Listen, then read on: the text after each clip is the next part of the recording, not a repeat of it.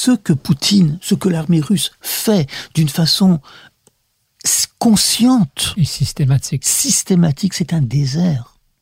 Il n'y a donc, selon vous, aucune autre solution qu'une défaite et de un la procès à la haie ou en Russie, je ne sais pas comment, mais un procès. Exact, parce que qu'est-ce qui a fait? C'est pas les Russes qui sont des monstres, comme c'est pas les Allemands qui sont des monstres. C'est qu'il y a eu que n'importe qui, n'importe quel peuple, n'importe quelle nation est capable des pires abominations. Oui, mais il y a une complicité éventuellement aussi. N'importe qui peut tuer n'importe qui. La question, c'est dans quel contexte?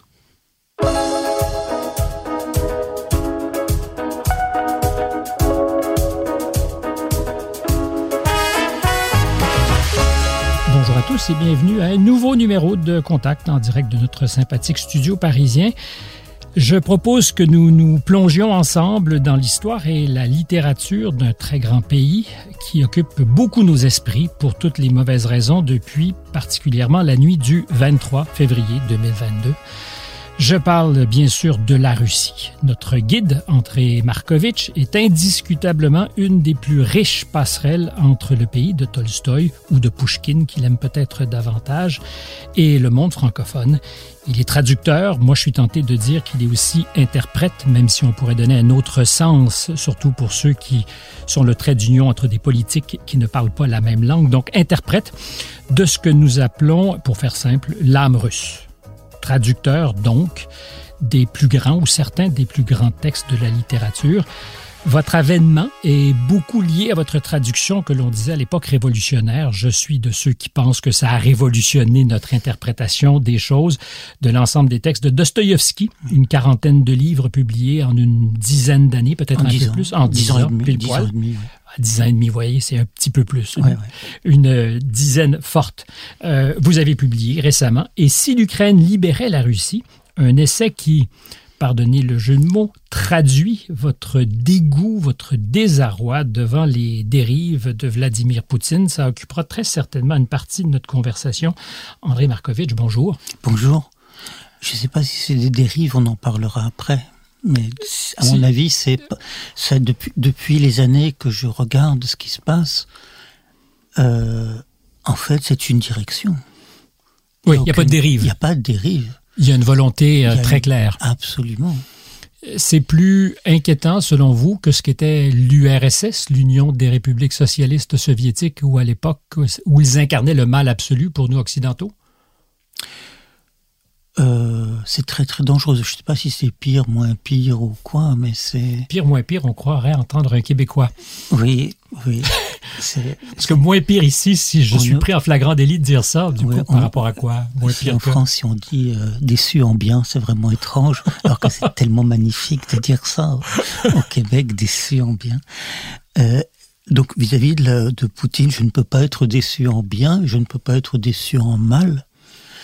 Euh, parce que euh, il a mis en place un système qui est d'abord un système mafieux au sens strict du terme. Mm -hmm. hein, c'est pas c'est pas une métaphore, c'est voilà. Et d'autre part en mettant euh, en faisant jouer ensemble les forces les plus réactionnaires qu'on puisse imaginer, les forces de ressentiment, le nationalisme que vous abhorrez entre toutes choses tous les nationalismes. Tous les vous nationalismes. dites souvent qu'ils soient bretons ou français, ils m'inquiètent. Ou, ou, ou, javanais occidental. Euh... Ou québécois. Mais pour moi, le Québec est, est un pays. Euh, je dis un pays. Euh, comment dire Dans lequel je me sens, mais bien mieux qu'ici, en France. Dans lequel les problèmes que je me pose de rapport entre les cultures, entre les langues euh, sont des problèmes à la fois et vitaux et quotidiens. Où il ne viendrait à l'idée de personne de penser que quand on traduit, on fait une œuvre de sous-fifre. Évidemment pas. Et ben voilà. Ah, vous avez déjà eu la perception ici ah d'être un sous-fifre parce que vous étiez le traducteur ah, de, de, puissantes voix? Ben, c'est-à-dire que y a, y a, ben, je peux vous raconter encore d'autres histoires sur ça? Mais ma question demeure. Vous avez déjà été ici considéré, vous pensez, comme un sous-fifre Attendez, quand, quand j'ai fini les œuvres complètes de Dostoïevski, été invité à France Culture.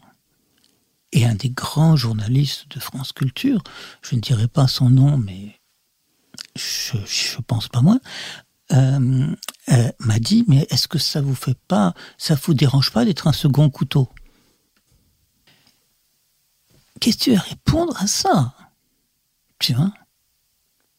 À micro fermé, avant ah non, pas du tout. Non, non, à micro fermé, vous et moi. Oui. Avant que nous commencions l'entretien, on rigolait de plusieurs choses. Et je vous disais, j'ai croisé dans ma vie des gens beaucoup plus futés que moi, très intelligents, mais qui n'avaient pas de jugement. Euh, comme si à l'assemblage, ils avaient euh, raté cette pièce. Mais, Et il y a un peu de ça, c'est-à-dire que... Ça, c'est une chose. Mais il y a, après, il y a une chose institutionnelle. Je suis, en tant que traducteur euh, littéraire et traducteur de pièces de théâtre, membre de ce que nous appelons la SACD. Mhm. Bon. Eh bien, en tant que je suis traducteur... Vous êtes auteur Attendez, je suis auteur du point de vue de la sécurité sociale. Mais la SACD me prend 30% de mes droits d'auteur au titre du fait que je traduis du domaine public et que je suis un traducteur. Et que me disent, me disaient, c'est plus tout à fait le cas maintenant, mais il y a encore quelques années, des membres de la éminents et des grands écrivains français membres de la SACD, je fais mon beurre sur la euh, je, cite, hein, je, moi je sais pas faire le beurre, mais, mais, mais ça c'est encore un autre sujet, faire le beurre, euh, euh, au sens strict. Hein.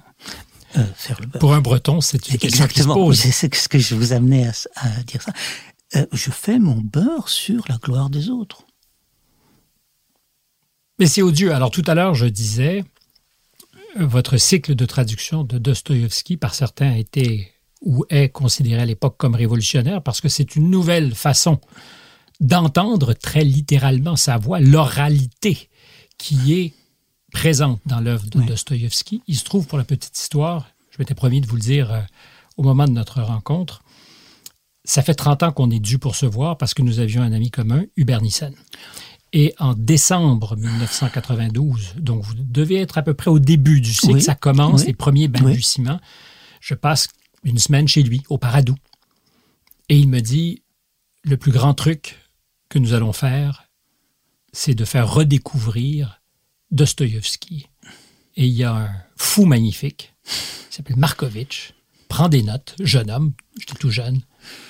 Ce garçon va marquer l'histoire. Et je vois dans vos yeux l'émotion. Ah, c'est-à-dire, euh, c'est Hubert Nissen.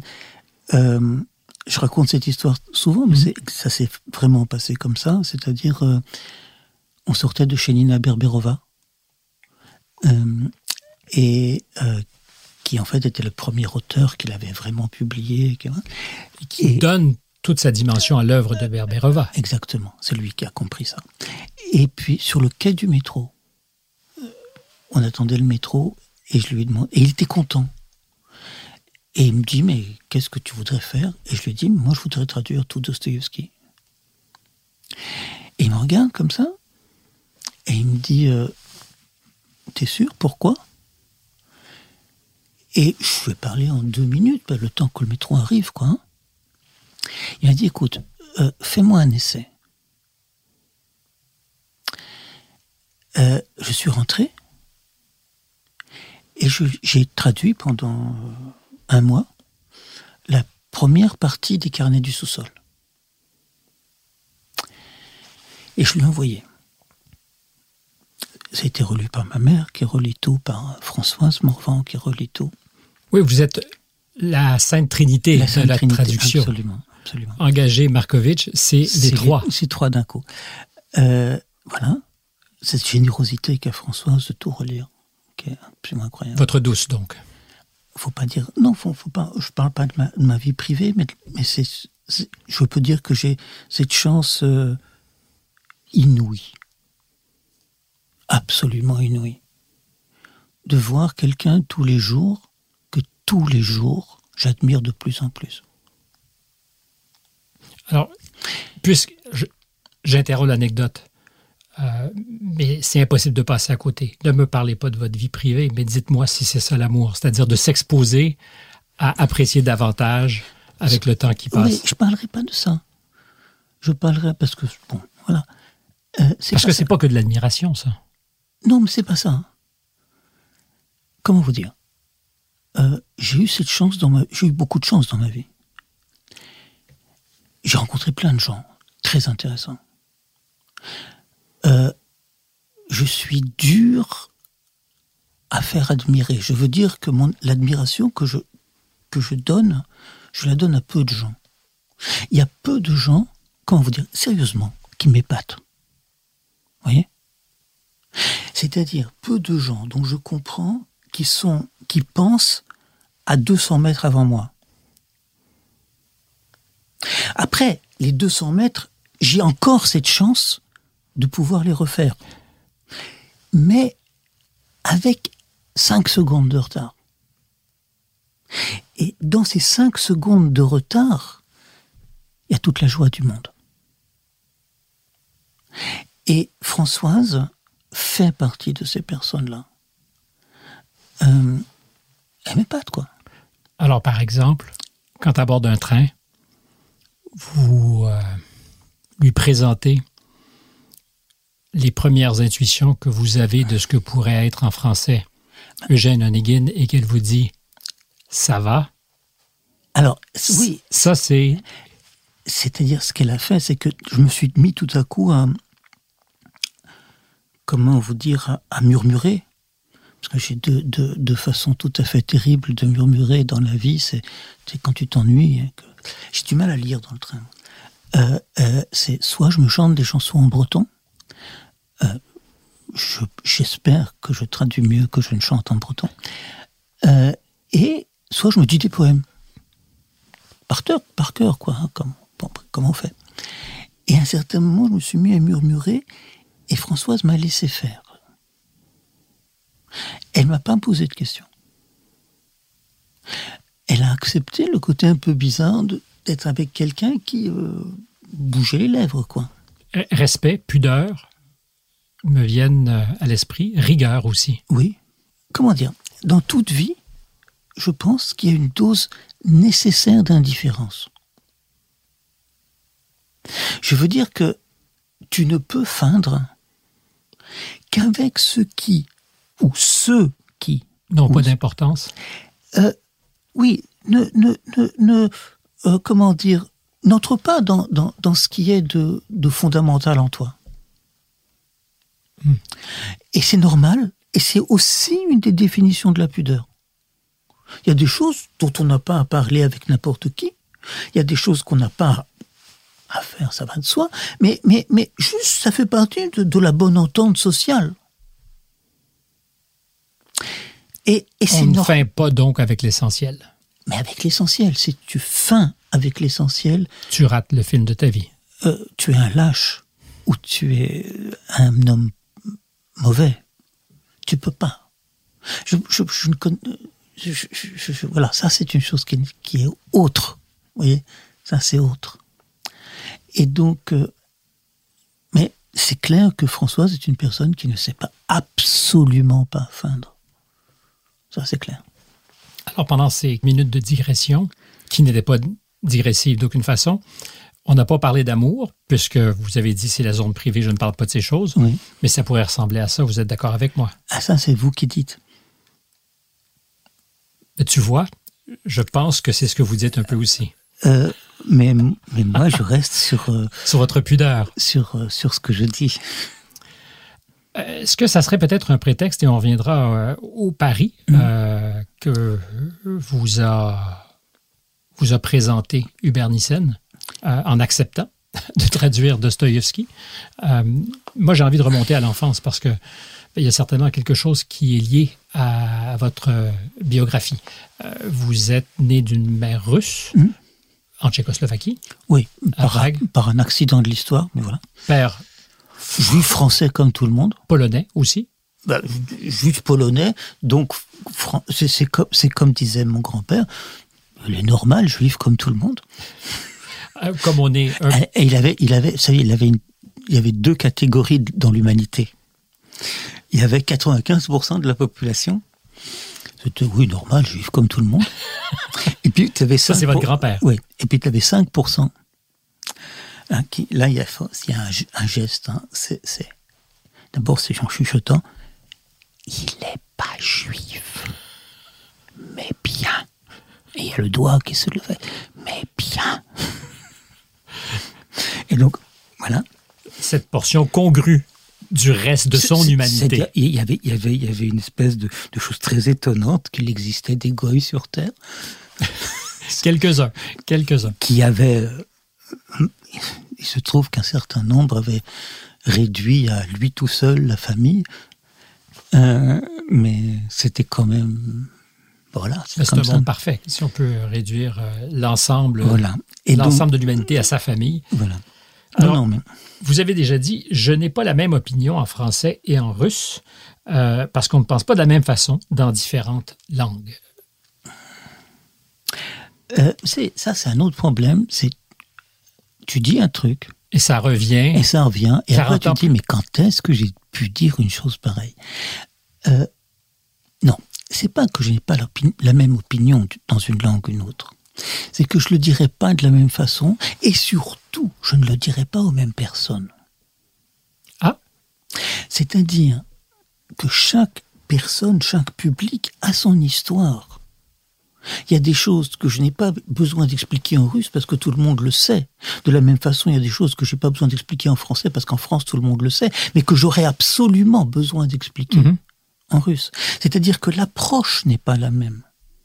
L'histoire n'est pas la même. Évidemment. Mais, là encore, et les Français et les Russes sont des Juifs comme tout le monde. Vous comprenez? Un peu, oui. Voilà. Je vois. C'est ça. C'est-à-dire que... Euh, et, et, l'opinion qu'on peut avoir, elle est, en tout cas moi, elle ne change pas. Euh, et euh, autant je rigole de mes blagues juives et de, tous ces trucs-là, autant, mais réellement, je me sens euh, blessé par l'identitarisme, par la, quête des, origines euh, ou la revendication mhm. des racines ou de je ne sais pas quoi. Ben, à ce sujet et sur votre travail ou le travail de traducteur d'ailleurs, vous avez été très fâché quand un éditeur néerlandais a décidé de retirer euh, la commande qu'il avait passée à une jeune traductrice pour un texte de hmm. Amanda Gorman. Je vous cite parce que j'ai hmm. trouvé que c'était euh, percutant comme réponse et que ça posait des questions substantielles aussi sur euh, l'époque dans laquelle nous sommes. Mm. Vous dites, cette idéologie de l'atomisation de l'humanité selon la couleur de la peau, la race, l'ethnie, que sais-je, est le contraire absolu de la traduction qui est d'abord et avant tout partage et empathie, accueil de l'autre, de ce qui n'est pas soi, ce que j'appelle reconnaissance. Alors personne, ajoutez-vous, n'a le droit de me dire ce que je peux traduire ou pas. Chacun, en revanche, a le droit de juger si je suis capable de le faire. Oui. Mais la traduction, c'est la voix de l'autre passant par moi. Mais ce qu'on nous dit aujourd'hui, c'est que la voix de l'autre doit aussi passer par un autre semblable. C'est-à-dire que c'est pas la sensibilité ou la capacité intelligente du traducteur, par exemple, à faire le boulot. Il y aurait un crime d'appropriation. C'est ça. et ça, c'est une chose. Mais comment vous dire? Tu peux être un traducteur noir d'un auteur noir et être absolument formidable. Mais ce même traducteur noir, pourquoi il traduirait pas Joyce ou Shakespeare qui n'étaient mhm. pas noirs? Il n'y a aucune raison. Et inversement. Et inversement. Et bien sûr, et inversement. Un juif comme tout le monde. Un juif comme. Mais, peut aussi traduire. Même les noirs sont juifs. Vous comprenez? Et alors c'est ça le truc. Après. Alors qu'est-ce que ça signifie qu'on soit à ce point enfermé, essentialisé dans des catégories qui sont par définition réductrices et qui, à, la clé, nous, nous livrent pieds et poings liés dans une autre forme de racisme? Mais c'est-à-dire que je, je, pense que c'est le grand, la grande caractéristique de la faillite du communisme. Expliquez. C'est-à-dire que le communisme euh, dans toutes les horreurs, etc., qu'il a engendré, avait quand même une chose fondamentale, et fondamentalement positive. C'est l'universalité de, de la condition humaine. C'est-à-dire, ça, ça, c'est clair qu'en Sibérie, ils étaient tous pareils. Non, mais, oui, mais d'accord. Mais c'est cynique un peu. Euh, oui, oui, et c'est pas juste, parce que euh, mon, père, jeune, a été membre du Parti communiste. Mon grand-père était un des premiers communistes en Pologne. Euh, et les gens qui étaient dans sa cellule en France, c'est-à-dire la, cellule du parti, mhm. euh, et non pas oui, en Oui, c'était des gens d'une grande générosité, des gens d'une profonde honnêteté, et qui passaient leur vie, le temps que leur laissait leur travail, à militer pour les droits sociaux, à aider les gens. Et ça, c'est indiscutable. Et d'autre part, le fait que c'est injuste que des gens deviennent tellement riches parce qu'ils rendent tellement pauvres d'autres, c'est une vérité qui reste vraie. Mais elle est totalement occultée aujourd'hui. On est tellement occupé à trouver d'autres lignes de clivage. Voilà, c'est justement ce que je veux dire. On s'est rendu compte que l'idéologie communiste n'amenait que à la dictature. Euh, on ne va pas rentrer dans les raisons, mais c'est un fait qu'on est obligé d'admettre. À partir de ce moment-là, il y a une, une, espèce de désespérance sociale dans le bonheur possible dans l'amélioration de la condition hmm. de vie. Comme si la fin du communisme sonnait aussi la, fin, de l'espoir et la du fin progrès. du progrès. Le progrès entendu comme une amélioration des conditions objectives de la vie. Voilà. C'est-à-dire que mon grand-père et ma grand-mère surtout, qui, qui, a travaillé toute sa vie dans la misère, s'ils ont travaillé dans la misère, c'est pour que leurs enfants vivent mieux. Et objectivement, mon père vivait mieux que mon grand-père. Et objectivement, moi, je vis mieux que mon père. Mais je sais bien que, bon, j'ai pas d'enfants, mais je sais bien que si j'avais des petits-enfants, ils vivraient pas mieux que moi. C'est votre intuition la plus profonde. C'est là que c'est clair. Donc régression plutôt que progression. Évidemment, obligatoirement, il y aura une régression. Pour plein de raisons, euh, mais en particulier pour euh, euh, aussi par, par, manque de, de, de, de, perspective globale. Mais alors la perspective globale, je sais jamais ce que ça veut dire. et c'est pas un reproche que je vous fais, mais ce que je constate, c'est que euh, ce que j'ai appelé les, les, conditions objectives de la vie, c'est aujourd'hui un peu ringard. Et qu'entre la dénonciation de, du manque d'équité ou, ou, du racisme potentiel qui nous divise, et je ne dis pas que ça n'existe pas, la question des, traditionnelle lutte de classe a été totalement oblitérée. Ça n'existe plus. Elle est remplacée par l'identitarisme, par le communautarisme. Mais c'est la belle affaire si on est aux manettes du grand capital. Mais bien sûr, mais c'est évident que, que, tout communautarisme est, euh, comment dire, c'est la bénédiction de ça. Mais bien sûr. Est-ce que vous pensez que c'est ourdi quelque part? Mais non, c'est pas après euh, je, ne crois pas au coup. Non, c'est pas ça.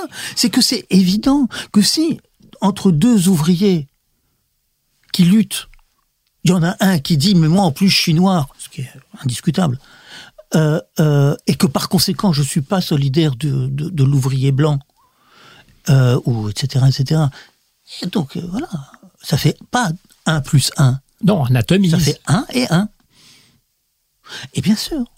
Et tout communautarisme, après il y a encore autre chose, et qui est très important pour les petits nationalismes, non, non, pour tous les nationalismes, c'est le ressentiment. Je veux dire, si je... c'est un carburant puissant. Énorme. Mais il n'est pas que pour les petits pays. On pourrait tabler sur le fait qu'en ce moment, en Russie, bien sûr. le ressentiment est ce qui donne euh, à M. Poutine Mais bien sûr. cet ascendant, ce pouvoir, parce qu'il y a un ressentiment des Russes. Il y a, il y a alors, Est-ce qu'il y Et qu'il y a- je vous poserai la question, est-ce qu'il est possible qu'on l'ait alimenté? C'est-à-dire Ah. qu'on ait collectivement à l'Ouest un peu raté le coche aussi. Ah, ça c'est clair. Mais, Mais, ça compte dans l'équation. évidemment que Parce ça que j'ai l'impression qu'on a fou- et je vous ai invité justement pour avoir cette conversation parce que je demande à être non pas corrigé, mais à, à m'exposer à une sensibilité différente. Parce que j'ai la certitude que nous sommes en partie, non pas responsables de ce que M. Poutine a donné le feu vert à ses forces. Mm. C'est sa responsabilité et son unique responsabilité. Mais pendant 20 ans, plusieurs l'ont dit, on a à répétition transgressé des lignes, on a choisi de ne pas être sensible peut-être à ce qui est peut-être la paranoïa des Russes, ça se peut très bien, j'en sais rien, aux sensibilités. Euh, on leur a dit, vous serez avec nous, mais pas vraiment. On leur a fait des promesses qu'on n'a pas toujours tenues. Je vous vois dubitatif. Alors aidez-moi parce que Non, oui. je, je sens que nous sommes aussi dans cette danse. Alors, je ne suis pas d'accord sur euh, à peu près tout, Ben, c'est parfait. et, et en particulier sur l'énoncé. Allez-y. Je ne sais pas ce que c'est que les Russes. Et ça, c'est fondamental. Alors je, là-dessus, je, Voilà. vous me Comme- démontez euh, d'entrée de jeu parce que je suis d'accord avec vous. Je Voilà. ne sais pas non plus ce Voilà. que sont les Russes. Voilà. Je, veux dire, est-ce qu'il existe une entité définissable, globale, unanime, qu'on appelle les Russes? Je suis pas sûr même qu'on puisse dire les Américains, pour vous dire la Mais, vérité. mais je suis bien, je suis bien d'accord. Je suis bien d'accord. Ça, c'est la première chose. Autre chose est le ressentiment. Comment vous dire Je vais raconter deux histoires. Euh, ma mère a vécu en France depuis 1964. Et euh, pendant très très longtemps, elle a essayé d'inviter des amis à elle pour juste venir passer quelque temps avec elle. Elle a gardé ses amis depuis l'école jusqu'à maintenant. Elles ont 90 ans. Bon, et une, et une Donc on ces... parle d'amis qui ne sont pas françaises. Non, non, russes, qui sont euh, de, de Leningrad. de- à l'époque, Leningrad, ça s'appelait. Et donc, une de ses amies est venue, c'était en 1970. Donc, c'était rare. Parce que personne, il ne laissait pas sortir. Bon, là, je ne sais pas, elle a réussi à pour venir une semaine. Et il se trouve que, que c'était un jour où, où, enfin, où le lendemain matin, ma mère allait au marché. Et donc, elle l'a amené à faire les courses.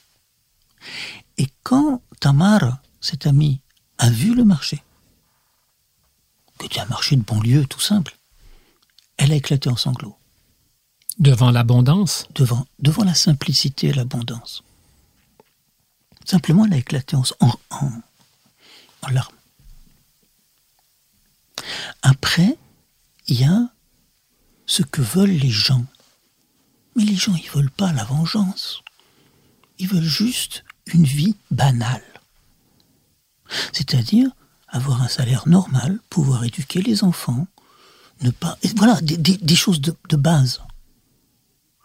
Et si les réformes avaient été faites et, et menées jusqu'au bout, eh ben, on aurait pu arriver petit à petit à une espèce de normalité. Mais il se trouve que ce qui s'est passé, c'est que Eltsine a d'abord euh, bradé toute l'économie à ses copains, ce qui a éveillé encore une fois une espèce d'énorme ressentiment de la- des gens. Et que quand Poutine est venu et qu'il a été nommé simplement parce que pour garantir, euh, comment dire, l'impunité de Yeltsin, euh, eh ben, il a joué sur ça. Et sur cette politique du recensement, du, re- du ressentiment. Et à partir de ce moment-là, c'était pas le ressentiment des gens, c'est l'utilisation du ressentiment par un pouvoir politique. sa canalisation. Voilà. Et toute la politique de Poutine, depuis sa mise en place, a été la mise en place d'un système de haine. Haine vis-à-vis de l'étranger, haine des gens les uns vers les autres, envers les ennemis de l'extérieur. Mais on a vu M. Poutine, au début des années 2000, contempler publiquement la possibilité de joindre les rangs de l'OTAN. Bien sûr, on a vu ça aussi. Mais en même temps, on l'a vu euh, Donc Euh, ouvert. Sauf que on l'a vu en même temps euh, massacrer un quart de la population de Tchétchénie dans les mêmes années, Mhm. sans que personne ne dise rien, parce que c'était soi-disant des affaires intérieures de la Russie. Euh, on l'a vu. euh, Sous possiblement de faux prétextes d'ailleurs. Ces mais- attentats à Moscou, mais bien sûr, c'était des Pose attentats beaucoup de questions. Il n'en pose aucune. pour vous, c'est des attentats bidons qui ont été orchestrés par le mais FSB. Bien sûr, mais bien sûr. Ça a été organisé par, par, par Poutine lui-même, bien sûr. Et, et Donc des conspirations, ça existe quand même. bah, c'est- une façon d'arriver au pouvoir dans la terreur et d'utiliser la terreur. Mais tout à l'heure, vous m'avez dit, après m'avoir entendu euh, Oui, faire ma longue tirade, je suis opposé à presque tout ce que vous dites sur ce que Alors- pourrait être notre responsabilité. Oui, alors après, après il y a encore autre chose. Non, il y a une grande responsabilité de l'Occident, mais il y a Parce que j'ai essentiellement. l'impression moi, qu'on les a méprisés un peu, ou qu'on les a pris de haut, les Russes. Et même si cette chose que vous appelez les Russes, que nous appelons les Russes, est plus compliqué que ça mais, en a l'air. mais, mais, mais je pense que personne n'a méprisé personne. Euh, on méprise pas les Russes ou je sais pas. Mais au sommet de leur puissance, les Américains étaient un peu arrogants. Et je pense Non, qu'ils mais ça, avaient- alors ça c'est encore autre chose. Ben, c'est autre chose, mais ça Mais- détermine peut-être la manière Oui, mais ou le ressenti, pardonnez le mot bidon, des Russes à l'endroit des Américains qui plus d'une fois sont engagés. Ouais. On n'ira pas vous enquiquiner à votre frontière, euh, jamais on ne vous menacera, et qui soudainement voient l'étau se resserrer. non. Euh, après, il y a encore. Ah, c'est compliqué pour moi de parler de ça. Parce Pourquoi? Que, mais Parce qu'il faut que je que, que que je synthétise très vite ce que je pense. Et ce que je pense est très complexe. J'interromps l'écoute de l'émission pour quelques secondes. C'est une promesse pour vous rappeler une fois encore de vous abonner à notre chaîne. Si ce n'est pas encore fait, ça fait toute la différence au monde. De nous aimer aussi, de nous liker. Les algorithmes nous ont à l'œil et vous pouvez faire la différence. Vous pouvez aussi nous suivre sur tous nos réseaux sociaux. Je suis avec vous. L'exercice auquel nous nous livrons, qui est d'ailleurs très ample, c'est rare qu'on ait autant de temps, est malgré tout un exercice qui nous force à simplifier les choses. Alors, Mais justement, parce que sur ces enjeux, vous avez, je disais, vous êtes la passerelle Alors? entre la Russie et nous. Je suis très curieux de votre sensibilité sur ces enjeux. Alors, d'abord, il y a une responsabilité radicale de l'Occident dans ce qui se passe en Ukraine pour deux choses. Euh, d'abord, qu'on n'ait pas arrêté Poutine avant. C'est-à-dire que ce qui s'est passé en Géorgie en 2007 était déjà un signe. Et après, en 2014, on n'aurait jamais dû euh, comment dire, rester aussi tranquille et muet Après la Crimée, après la Crimée. mais quelles étaient les options réelles? Euh, c'est- L'administration Obama, très tôt, a dit les enjeux fondamentaux euh, ou les, les, les enjeux stratégiques fondamentaux des États-Unis ne sont pas ici Eh ben euh, voilà. directement menacés. Voilà, Donc, exactement. Ensuite, ça c'est une chose. La deuxième, je, je dirais trois choses. hein. Ça c'est la première chose. La deuxième chose, c'est que actuellement, il me semble que le meilleur allié de Poutine, c'est l'OTAN. C'est-à-dire que l'OTAN, pourquoi est-ce que l'OTAN aide si peu finalement et si lentement euh, l'Ukraine? C'est parce que parce que il y a un réel danger pour l'OTAN d'effondrement de l'État russe. Ce qui est pour l'Occident bien plus grave que l'indépendance ou pas de l'Ukraine. Par conséquent, l'aide de l'OTAN est une aide mesurée qui permet à l'Ukraine de résister. Mais pas de gagner la guerre. et en ce moment, il faudrait donner à l'Ukraine bien les moyens de gagner. Mais bien sûr. Mais alors, si on change de régime à Moscou, Et ben c'est pour ça que je disais que et si l'Ukraine libérait la Russie? Alors je vous demande dans l'histoire récente de l'humanité, euh, après l'Irak, après la Ah, Libye, après la Syrie, est-ce qu'on a des modèles de changement de régime qui ont été pour le mieux pour les populations locales? Bah, regardez ce qui s'est passé dans les pays baltes. Oui, bien sûr. Ils étaient soviétiques, ils sont devenus indépendants, Mhm. Ils sont entrés dans l'OTAN très vite, et ils vivent normalement. Alors ils ont plein de problèmes, mais, Mais on n'a pas changé de régime, on n'a pas imposé. On a euh, changé ra- radicalement À, l'époque, oui. Ah Euh, oui, bah si. mais- Et c'est ce qui se passe en, en Ukraine. On considère que l'Ukraine n'a pas le droit à l'indépendance finalement. Parce qu'on considère, et même en Occident, que l'Ukraine fait partie de la zone d'influence russe. Mais à partir du moment où le secrétaire d'État, M. Blinken, dit jamais nous ne pourrons fermer la porte à l'Ukraine au mais- sein de l'OTAN, on, on présume que c'est un pays entier Mais- autonome. Mais, mais cette, cette histoire d'a- d'adhésion à l'OTAN et de l'OTAN, c'est une imposture. La Russie vit avec l'OTAN à ses portes depuis la fin de la guerre, depuis l'existence de l'OTAN. Mhm. Mais il n'y a pas eu la guerre. L'OTAN est la garantie de la paix. Mais je repose cette question. Donc, à partir du moment où on offre cette possibilité à l'Ukraine, c'est qu'on croit que l'Ukraine a cette autonomie potentielle. C'est pas parce qu'on croit que ça appartient à la sphère d'influence de la Russie. Donc, le- et là encore, on voit l'effet de la, de la propagande de Poutine, qui a justifié sa, son intervention par le fait que euh, l'OTAN allait arriver aux portes de la Russie. Ben, Mais- on est quand même assez proche. Avant la guerre, il n'était pas question pour les membres de l'OTAN, même s'il y avait en, Ukraine des forces qui voulaient adhérer à l'OTAN, il n'était pas du tout question que l'Ukraine adhère à l'OTAN. Il n'a jamais été question de ça. Jamais. Jusqu'à avant, février 22. Après février 22, oui. Mais pas avant. Mais avant, je reviens là-dessus, le secrétaire d'État a dit non, nous ne fermons pas la porte. Donc, si la porte n'est pas fermée, c'est que une sûr. possibilité Mais- virtuelle. Mais, mais, mais pourquoi, mais pourquoi refuser à, à, à des électeurs, à des gens, le droit de choisir avec qui ils veulent, à qui ils veulent s'allier Alors, je vous pose la question parce que nous discutons. Oui. Euh, L'actuel patron de la CIA, ex-ambassadeur américain à Moscou, Oui. était-il victime de la propagande de M. Poutine quand il disait l'Ukraine est une ligne rouge que nous ne devons pas franchir? Non.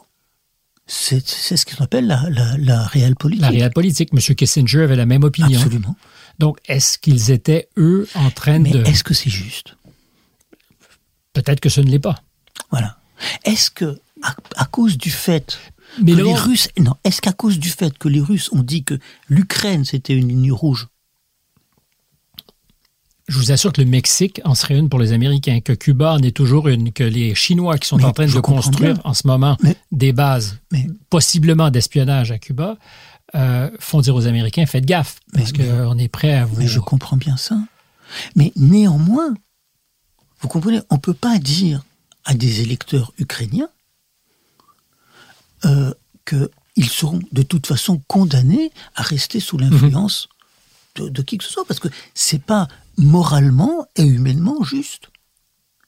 Après que politiquement, dans les équilibres du monde, de toute façon, ils sont condamnés comme les Taïwanais sont condamnés à être chinois, euh, ou comme les Ouïghours sont condamnés à être chinois, enfin, ouais, euh, c'est aussi une réalité. Est-ce que c'est une réalité acceptable? Non. Mais alors, la seule question, c'est peut-on aujourd'hui, compte tenu des dégâts, hein, parce que euh, c'est des centaines de milliers probablement d'Ukrainiens qui sont morts, les chiffres sont tus, on fait gaffe, on essaie de pas trop montrer les corps non plus. Est-ce qu'on peut imaginer qu'il y aura un moyen de trouver une solution? J'ose même pas parler de paix parce qu'apparemment, pour vous, il n'y aura de, de solution que dans la victoire. C'est-à-dire, Il, il n'y a de solution que dans la victoire. mais ça va coûter très cher aux Ukrainiens, tout ça. Et ça coûte déjà très cher. Mais après, c'est là encore, c'est compliqué pour moi. Je vais essayer de d'expliquer ce que je pense. Ce qui se passe en ce moment avec Poutine, c'est une radicalisation qui est celle de Goebbels après Stalingrad. Poutine, euh, après, je me souviens plus quelle défaite, après avoir perdu Kherson, je crois, mais peut-être je me trompe, Mm. mais bon, a dit, mais ils n'ont encore rien vu. Parlant des Ukrainiens et du monde. Euh, on n'a pas encore commencé. C'était une citation, pas totale, pas littérale, mais une citation de Est-ce que vous voulez la guerre totale? Il faut bien comprendre, et c'est pour ça aussi, et c'est aussi, c'est ça le jeu de Poutine, que Poutine joue sa vie, et qu'il ne reculera jamais. Donc l'absence de victoire en Ukraine, c'est la fin du régime, c'est ce que vous dites. C'est la fin de la vie de Poutine. Donc il joue sa vie. Absolument. Parce que, encore une fois, il ne faut pas oublier une chose, et qui est mais réellement fondamentale, c'est un mafieux. Et le système mafieux C'est-à-dire que- serait Mais, évidemment directement menacé, s'effondrerait s'il y avait une défaite. mais bien sûr, à partir du moment où le chef de la mafia ne distribue plus l'argent entre ses euh, capots, Il n'y a plus d'autorité. il meurt. Il est assassiné. Et c'est une loi. Il est menacé de ça en ce moment, Poutine? Je ne sais pas s'il est menacé de ça, mais euh, évidemment qu'il est menacé de ça. Mais la, la question, est, elle, est, elle est simple. Il ne peut pas se permettre de perdre. Par conséquent, il ira jusqu'au bout. Mais est-ce qu'il y a mieux derrière? Je vous posais la question tout à l'heure. C'est nos- même pas la question. Il n'y a absolument pas mieux derrière. Donc, en l'absence même, parce que, alors, je- André Oui, je, euh, Markovitch, Mm. je vous arrête là-dessus. Souvenez-vous de ceux que vous admiriez tout à l'heure. C'est ceux qui étaient 200 mètres devant vous et qui demandaient 5 secondes pour que vous les rattrapiez. Donc, si vous ne savez pas ce qui est à 200 mètres derrière Poutine comme solution potentielle, est-ce que c'est pas un terrible pari à prendre? mais c'est pas un pari parce que c'est un, c'est un truc inarrêtable. C'est-à-dire que tout sera mieux? Non, c'est pas ce que je veux dire. C'est que c'est un, c'est un, engrenage. Euh, euh, le, le- le régime tel qu'il est ne peut que s'effondrer sur lui-même à partir d'un certain moment. Pour toutes sortes de raisons. Et on est là. Ou en fait, c'est, Enfin, on n'y est pas malheureusement encore. on est près de ça. Mais disons que, que ça ne peut être que ça. Donc, il n'y a pas de paix Non. possible. Non. Donc, toute idée d'un accommodement euh, sur les, les lignes qui se sont dessinées sur le terrain, par exemple l'Est du pays, qui serait zone d'influence russe. Et c'est quoi l'Est? Non, mais je vois Effectivement, Voilà. le Donbass. Et peut-être, euh, vous me regardez avec des yeux ébahis. Ah oui. mais la réelle politique, c'est un jour de Non, dire voilà. ben, les rapports de force font la géographie. Mais après, il y a encore autre chose. C'est la réalité de ce qui se passe sur le terrain. Et la réalité de, de, des destructions. Pas tous les jours, mais une fois tous les deux, trois jours. On voit passer des communiqués de, de l'armée russe ou des autorités d'occupation ou des autorités de la collaboration. Des petits communiqués qui disent que telle ville ne pourra pas être rebâtie. Euh, on ne parle pas, moi je parle souvent de, ce, que j'appelle la, doctrine Ser- Sergeevtsev, qui explique ce que c'est que cette guerre. Sergeevtsev, c'est un une espèce de, de, de, de, théoricien, qui a écrit un article en février, en mars 22, sur euh, les buts de la guerre et qu'est-ce qui va se passer après. Ça a été publié dans RIA Novosti, donc euh, le journal, l'organe officiel de- Mhm. du pouvoir. Et donc la chose est simple. Pourquoi est-ce qu'il y a la guerre? Il y a la guerre parce que les Ukrainiens, donc du point de vue de c'est de la pointe officielle russe, hein, c'est un article qui n'a jamais été mis en cause officiellement par les Russes. Parce que les Ukrainiens sont des traîtres, et ils sont des traîtres parce qu'ils ne reconnaissent pas qu'ils sont russes.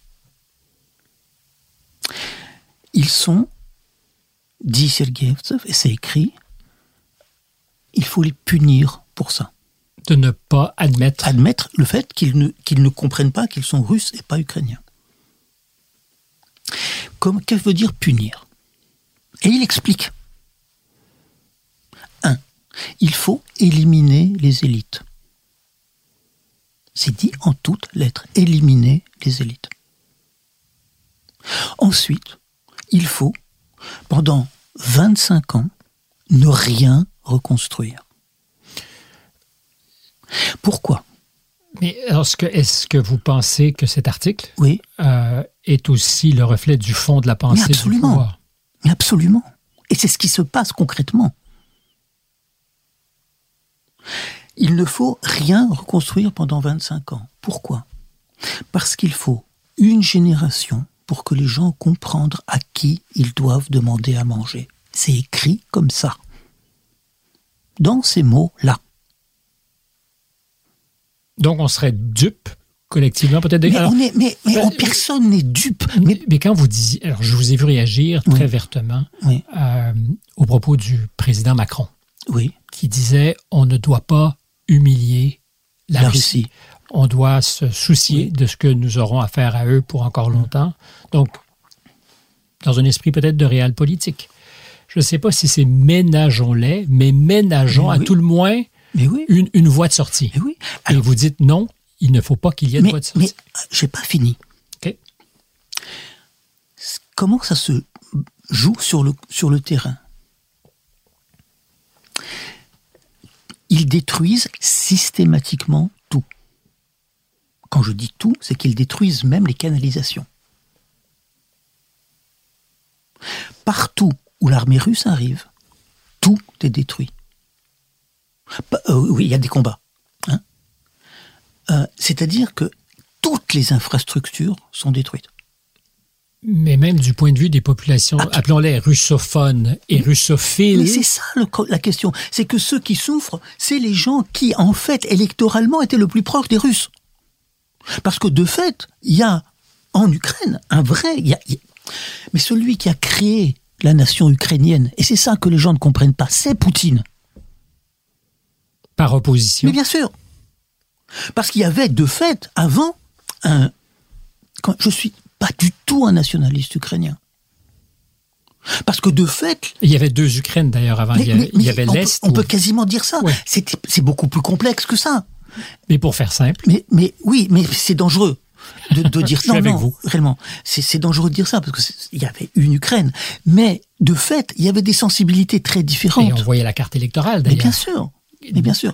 Et de fait, les partis proches de Moscou avaient traditionnellement une base électorale plus forte dans l'est du pays, pour plein de raisons historiques, pour plein de raisons. Mais la partie détruite, c'est la partie Mhm. est. Où auront vocation à vivre les, les, les russophiles dont on parle. mais où il n'y a plus personne quasiment. Où il y a 10% ou 20, je ne sais pas, 15% de ce qui, des gens la qui étaient. population. Mais bien sûr. C'est-à-dire que ce, qui, ce que Poutine, ce que l'armée russe fait d'une façon consciente, Et systématique. systématique, c'est un désert. Il n'y a donc, selon vous, aucune autre solution qu'une défaite Et de un procès à la haie ou en Russie, je ne sais pas comment, mais un procès. Exact, parce que qu'est-ce qui a fait? C'est- pas les Russes qui sont des monstres, comme c'est pas les Allemands qui sont des monstres. C'est qu'il y a eu que que n'importe qui, n'importe quel peuple, n'importe quelle nation est capable des pires abominations. Oui, mais il y a une complicité éventuellement aussi. La question est, je veux dire que n'importe qui peut tuer n'importe qui. La question c'est dans quel contexte Euh, Pourquoi les Pourquoi est-ce qu'on peut parler en- avec euh, des Allemands maintenant Parce qu'il y a eu Nuremberg et qu'il y a eu trois générations qui sont passées. C'est d'un côté il y a eu Nuremberg et de l'autre côté Le temps. le temps, c'est- c'est-à-dire pas le temps. La prise de conscience, C'est le temps. oui, mais la prise de conscience par les petits-enfants, voire par les enfants, mais généralement par les petits-enfants, de ce qu'avaient fait les grands-parents.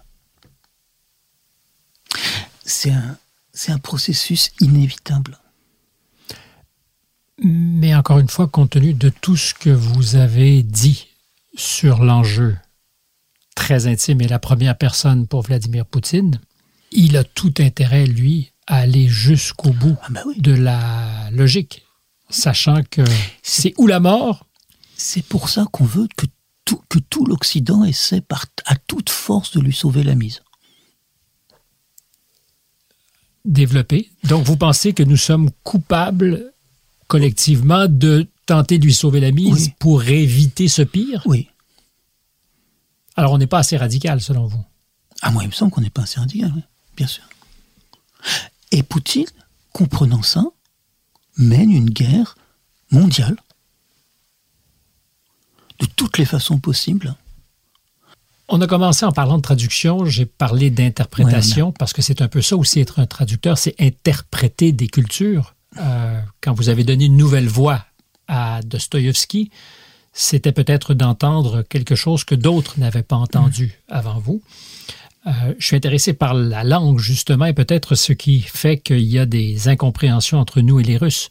Euh, il se trouve, je pense qu'il y a deux versions de la liberté en russe.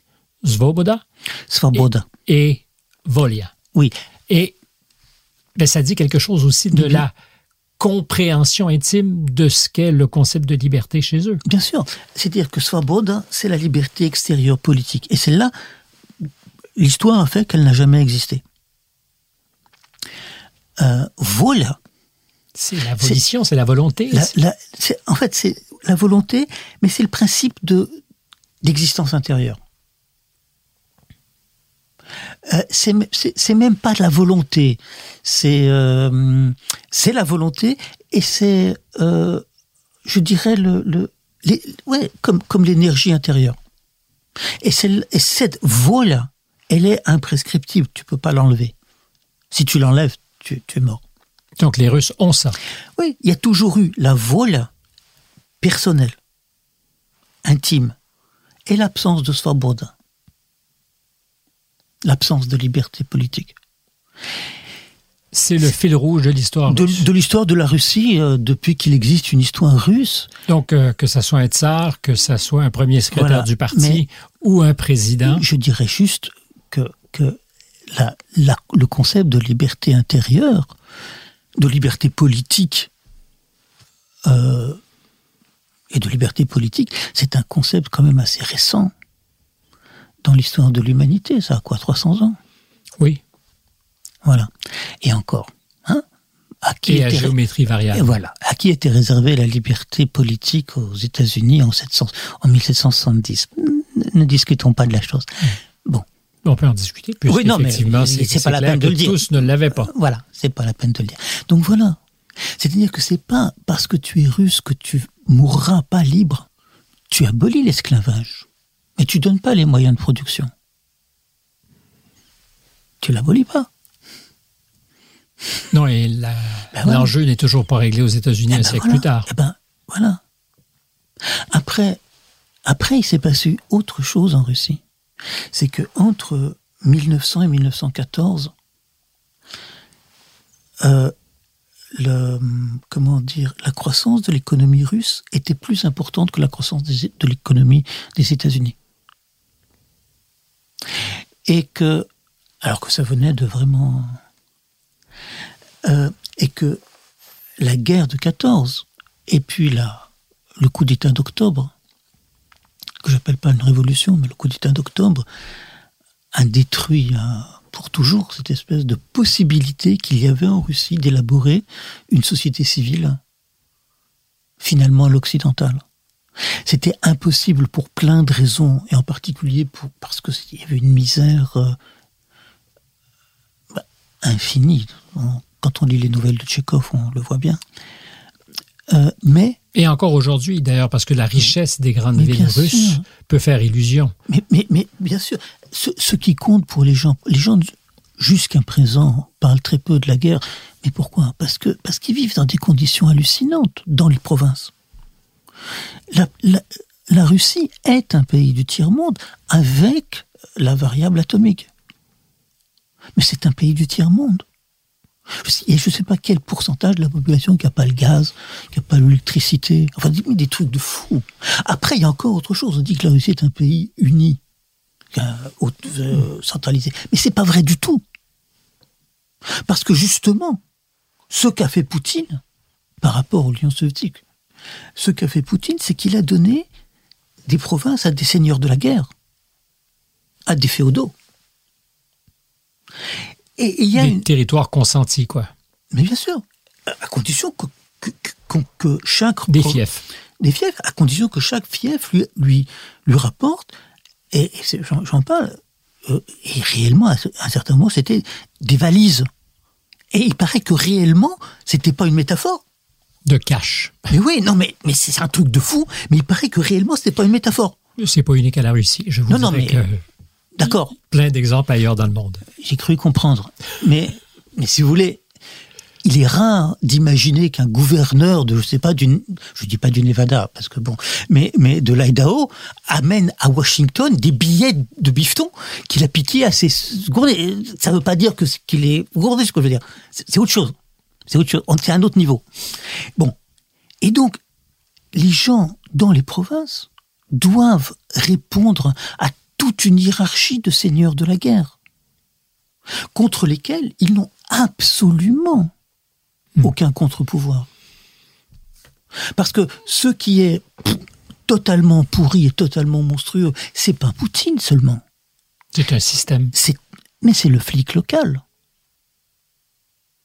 Et le flic local, pour n'importe quoi, il a le droit de vous torturer.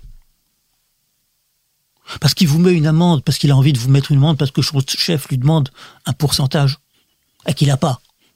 Alors il va mettre une amende à un bonhomme qui est pour rien. Le type lui dit, et on ne revoit plus le bonhomme. Et ça, c'est des cas dont on ne parle pas à l'Occident. C'est la règle ou le règne de l'arbitraire? Total. Total. Parce qu'il n'y a pas de justice, au sens strict du terme. dire mhm. que le, le, le, le, comment dire, euh, l'organisation de la justice est un leurre total. Il y a tout le système répressif euh, local de la police. Et on s'imagine pas le, le degré de corruption.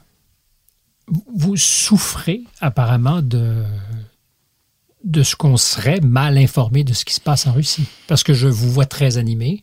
Euh, et c'est pas un reproche que je vous fais. Mais c'est, si vous voulez, euh, moi je souffre de la condition humaine. C'est-à-dire, c'est comme dans Astérix et, les en, en euh, comment dire, en Hispanie, quand ils s'amusent et qu'ils chantent et qu'ils disent oh ma mère, pourquoi m'as-tu fait ça? Quel malheur d'être né. Comme je comprends ça. Euh, voilà, moi je souffre de la condition humaine. Euh, c'est un sentiment que vous avez depuis toujours, cette, cette espèce de douleur? À mon avis, c'est un sentiment que j'ai depuis avant la destruction du temple. C'est un juif comme tout le monde. Exactement. Mais je dis avant, hein, pas depuis, avant. Oui, oui, oui. Parce que j'avais bien compris avant que valait mieux, comme qui dirait, ne pas tuer les Amalécites, si vous voulez. Et donc, euh, non, non, non, non, c'est clair. Et non, ce que je veux dire, c'est que ce que je vois, c'est que les gens ne, ne, ne, font pas attention, comment dire, ne font attention qu'aux têtes de chapitre. On parle de Poutine. Mais on lit pas le chapitre. Et on ne voit pas comment les gens vivent. Quels sont, quels sont les problèmes de quelqu'un qui habite dans un, dans un petit bourg de province au milieu de la Sibérie? Je sais que vous vous occupiez cette semaine de votre mère qui est ben, celle de votre langue maternelle, oui. n'est-ce pas? Oui. Le russe est votre langue maternelle. Euh, je ne sais pas si vous avez mal à votre langue maternelle, mais elle, est-ce qu'elle a mal à, son pays? Ma mère est née en Sibérie. Elle n'a jamais connu son père parce que son père a été massacré par Staline. Euh, elle est née en Sibérie pas parce que ma grand-mère a décidé de faire du tourisme. Euh, elle n'a pas pu faire d'études de lettres parce qu'elle s'appelle, elle s'appelait Lieves et que les Juifs ne faisaient pas d'études de lettres. Euh, mais tous les amis de ma mère sont de là-bas. La littérature qu'elle aime et qu'elle m'a transmise, c'est cette littérature-là. Et la question n'est pas est-ce que c'est bien ou si c'est mal, c'est comme ça. La question c'est, est-ce que tu participes au pouvoir d'une façon ou d'une autre? Est-ce que tu acceptes quoi que ce soit, d'avoir à faire quoi que ce soit, de sous quelque forme que ce soit, avec le pouvoir qui fait ça, ou pas? Et ça, je pense que j'ai toujours compris que c'était non. Aucun compromis. Jamais. Moi, je, je n'ai jamais fait quoi que ce soit d'officiel avec la Fédération de Russie. Il est tentant de dire on doit faire taire toutes les voix, y compris celles qui devraient être le trait d'union, celle de la culture. Euh, boycotter les, les, artistes russes ou les, la littérature russe. Vous l'avez entendu comme Oui, bien sûr. Ça me semble être totalement absurde. Comme si on s'était mis à boycotter, par exemple, tout ce qui est américain après euh, l'opération en. Irak. Je me dis non. Si on si on s'empêche de comprendre, si on s'empêche de voir, il me semble que c'est un. Quand un artiste russe, quel qu'il soit, soutient la guerre, ou accepte de faire quoi que ce soit avec ce régime, celui-là ne doit pas avoir le droit de s'exprimer. Enfin, il peut s'exprimer, mais je veux dire, il faut savoir que c'est un complice de crimes contre l'humanité. Alors, si vous êtes euh, à l'opéra à New York et que soudainement on vous dit euh, il faut choisir votre camp et que vous avez une famille à Moscou, des parents, Oui, je comprends bien et que vous êtes donc très conscient qu'ils sont menacés, pouvez-vous choisir votre camp? Non, et c'est la tragédie qu'ont vécu beaucoup d'artistes allemands pendant la guerre. Et c'est comme ça. ah, Je ne sais pas si c'est comme ça. Mais Non, non, mais c'est-à-dire que je comprends bien ça. Et je suis absolument conscient de ça. Pour reprendre euh, votre propre choix de mots, c'est très compliqué. Oui.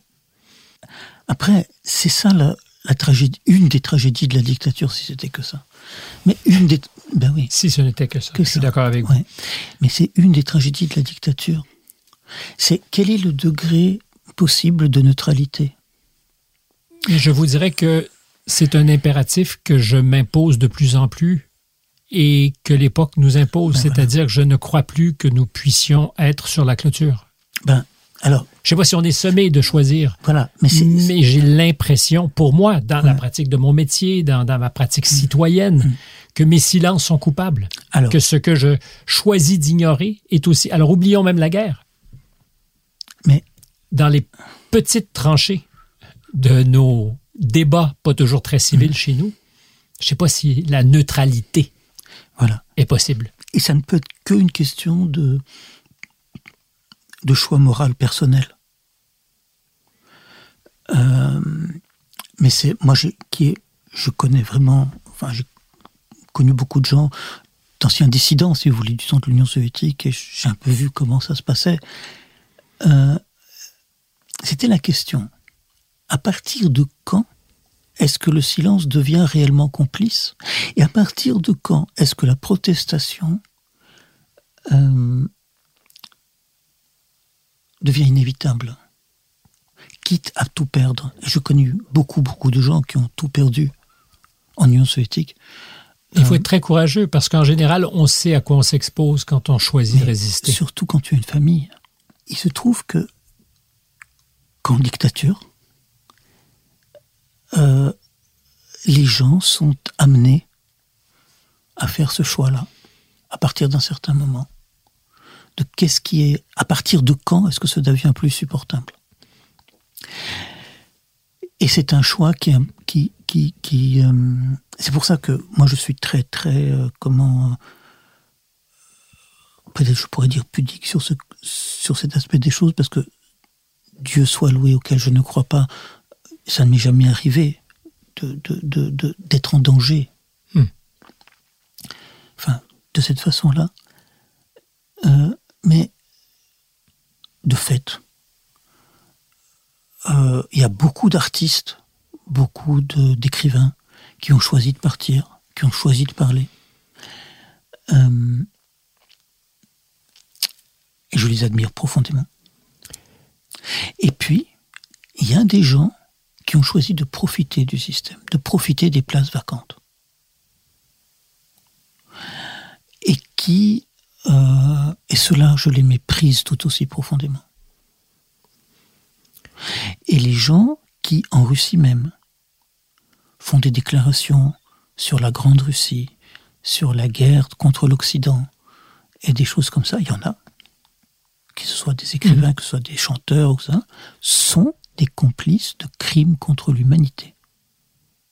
Il faut comprendre que ce qui se passe en Ukraine est de l'ordre du crime contre l'humanité. Ce pas des crimes de guerre, c'est des crimes contre l'humanité. Et par conséquent, c'est imprescriptible. Vous avez perdu le sommeil depuis le 23 février 2022 J'ai perdu le sommeil depuis avant, si vous voulez, mais c'est lié à l'âge. avant la destruction du temple, me disiez-vous ça, Oh, c'était bien avant. Ça fait de vous quelqu'un qui... J'ai plus de souvenirs que si j'avais, je sais pas, au moins 40 000 ans. Au moins 2000, en tout cas, dans ce oh, cas-ci. Oui, oui, oui. J'ai pris beaucoup plaisir, beaucoup de plaisir à, cet échange. Euh, c'est frustrant parce que le temps Mais oui, il faudrait qu'on, que, que, vous reveniez euh, très vite et qu'on reparle. Qu'on poursuive. Et bien sûr, de Pushkin, de Tchekhov, de. de Fut satisfaisant pour vous? Oui, à vrai dire, je pense que oh, je, je, peux pas vous dire parce que je suis pas, je suis pas comment vous dire, à l'aise pour parler de, de politique internationale parce que j'écris tous les deux jours sur ça. J'ai beaucoup de mal à, à écrire a beaucoup, beaucoup de mal à, à, synthétiser ce que je pense, parce que ce que je pense est toujours tellement euh, plein de nuances que c'est complexe. Et, et, encore une fois, euh, qui que ce soit qui m'a euh, créé, à part mes, mes chers parents, m'a privé d'une chose et de toute ambition politique. C'est une très bonne idée. Oui, ça, c'est un truc de, de toute ambition de pouvoir je me suis, j'ai toujours essayé, je me suis toujours trouvé dans, jamais je me suis trouvé dans une situation où j'avais du pouvoir sur quelqu'un. Ce qui est, et c'est une nécessité pour moi. C'est en soi une forme de réussite. André Markovitch, donc euh, il y aura une prise 2, nécessairement. Ben bon, on recommence tout de suite après. C'est la promesse qu'on se fait. Ah oui. À très bientôt. à très bientôt, au revoir. Merci à tous d'avoir été avec nous. Marianne Grenon était à la recherche, Jeanne Croteau à la réalisation. Adrien Beccaria est aux tables tournantes ici à Paris. C'est lui qui enregistre notre émission. Stéphane Bureau microphone. Je vous invite comme toujours à vous manifester sur nos plateformes pour dire que vous aimez ou que vous aimez pas, mais faites-vous entendre, c'est l'essentiel. À très bientôt.